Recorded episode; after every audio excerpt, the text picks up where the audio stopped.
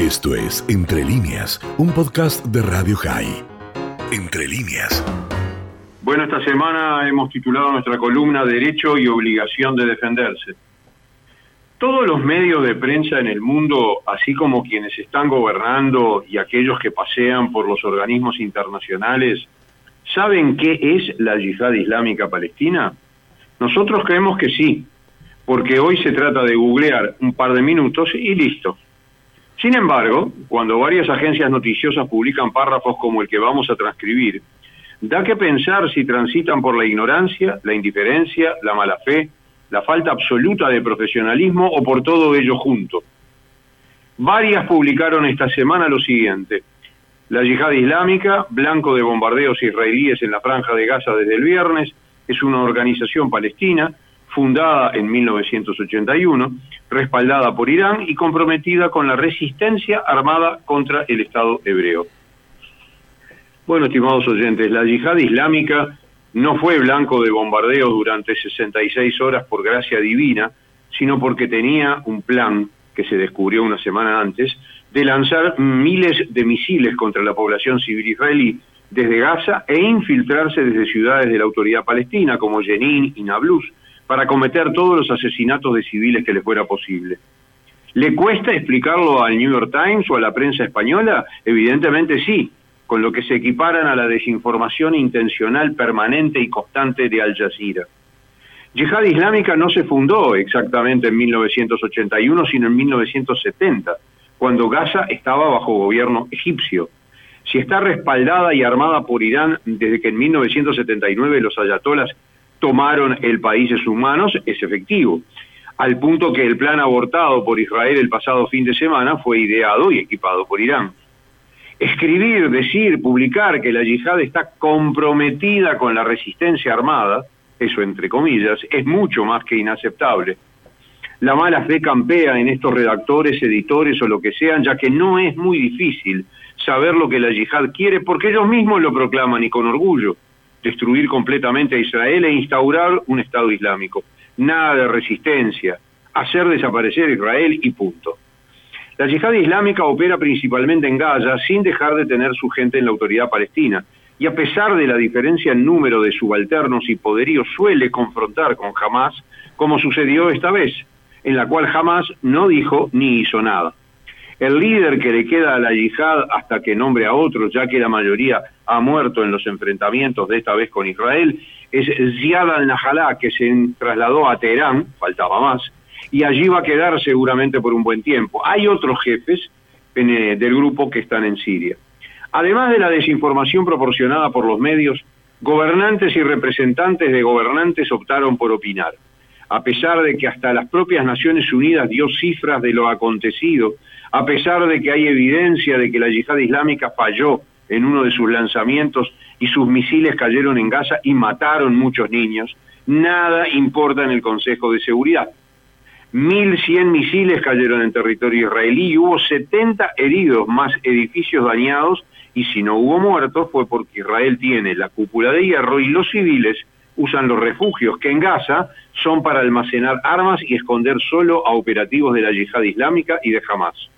Sin embargo, Rusia aprovechó la reunión del Consejo de Seguridad que se convocó para este lunes, no para ver qué hacer después de seis meses de la invasión de Putin a Ucrania, sino para considerar a lo que ellos llaman la violencia en Oriente Medio. Rusia obviamente culpó a Israel de la escalada, sin mencionar la palabra terrorismo, que tanto le gusta usar cuando se refiere a las víctimas ucranianas, y ya que estaba, también atacó la política de Estados Unidos. México y varios europeos jugaron con uso desproporcionado de la fuerza, una suerte de comodín que suelen emplear cuando se trata de atacar a Israel y quitarle su derecho a defenderse de terroristas, que además no ocultan sus objetivos de asesinar civiles porque lo creen legítimo.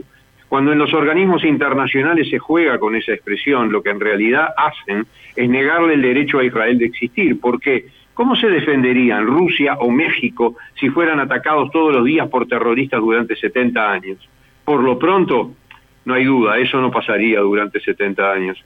El gobierno argentino escribió en el primer párrafo de su comunicado sobre el enfrentamiento de Israel con la yihad que, comillas, manifiesta su profunda preocupación por la nueva escalada de violencia en Gaza y expresa su sentido dolor por las víctimas que la acción militar israelí ha generado, en particular civiles y niños palestinos, cierro comillas. Todo lo que dicho comunicado dice después queda anulado y olvidado por este exabrupto. Un grupo terrorista como Yihad Islámica mata a sus propios niños con sus propios misiles aportados por Irán y el país que fue víctima de dos atentados perpetrados por Irán acusa a Israel, la violencia terrorista la causa Israel, ya sabemos que el populismo en América Latina ha incendiado no solo a los países, sino que también ha quemado el raciocinio. Pero unirse a Venezuela, Cuba, Nicaragua, a los desmanes verbales y algo más de los actuales gobiernos de México, Perú, Bolivia, es un despropósito y una mancha de aquellas que la historia no lava.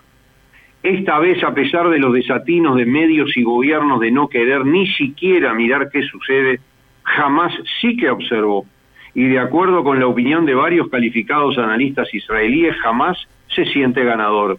No tuvo bajas, ni fue blanco de Israel, reafirmó su rol en Gaza, ya que Egipto y ONU mediaron para el cese del fuego junto con Hamas como parte de las negociaciones para, por ser quien gobierna este, Gaza. Al quedar fuera del enfrentamiento, Hamas quedó como el gobierno que se preocupa por sus habitantes, mientras la yihad mataba por sus propios errores civiles en, a, a civiles en Gaza.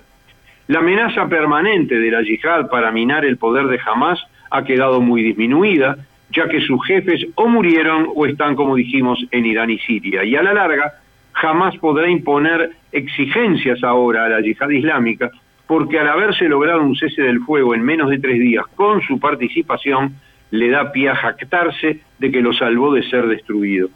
Obvio que jamás tiene bien claros sus objetivos. Jamás reconocerá a Israel, algo que proclamó públicamente un día después del cese del fuego por si alguno se había olvidado seguirá su política terrorista con apoyos permanentes como el de Irán y con apoyos políticos según las circunstancias, como tiene hoy de parte de alguna de las potencias. Pero Israel también tiene muy claro que Irán va a hacer siempre lo posible por hacerlo desaparecer del planeta, sea a través de Hamas, de Hezbollah, de la yihad islámica o de quien consiga como aliado. No es un odio casual, sino una amenaza que se proclama a diario y que se ejerce. En ese contexto no puede quedar ajeno al análisis que no solo Israel es un objetivo de Irán, sino todo el pueblo judío. Hubo dos atentados en Argentina que lo demuestran. Hay alianzas actuales con Venezuela y otros que lo reconfirman. Por ello, ha sido grave el enfrentamiento de Israel con la yihad. Correr a los refugios, heridos, viviendas cayendo, es duro y deja muchas huellas. Y ha sido gravísimo que los judíos que vivimos fuera de Israel hayamos tenido que sufrir agresiones como el comunicado del gobierno argentino 15 días después de haberse conmemorado 28 años del atentado iraní a la AMIA. Gravísimo e inaceptable.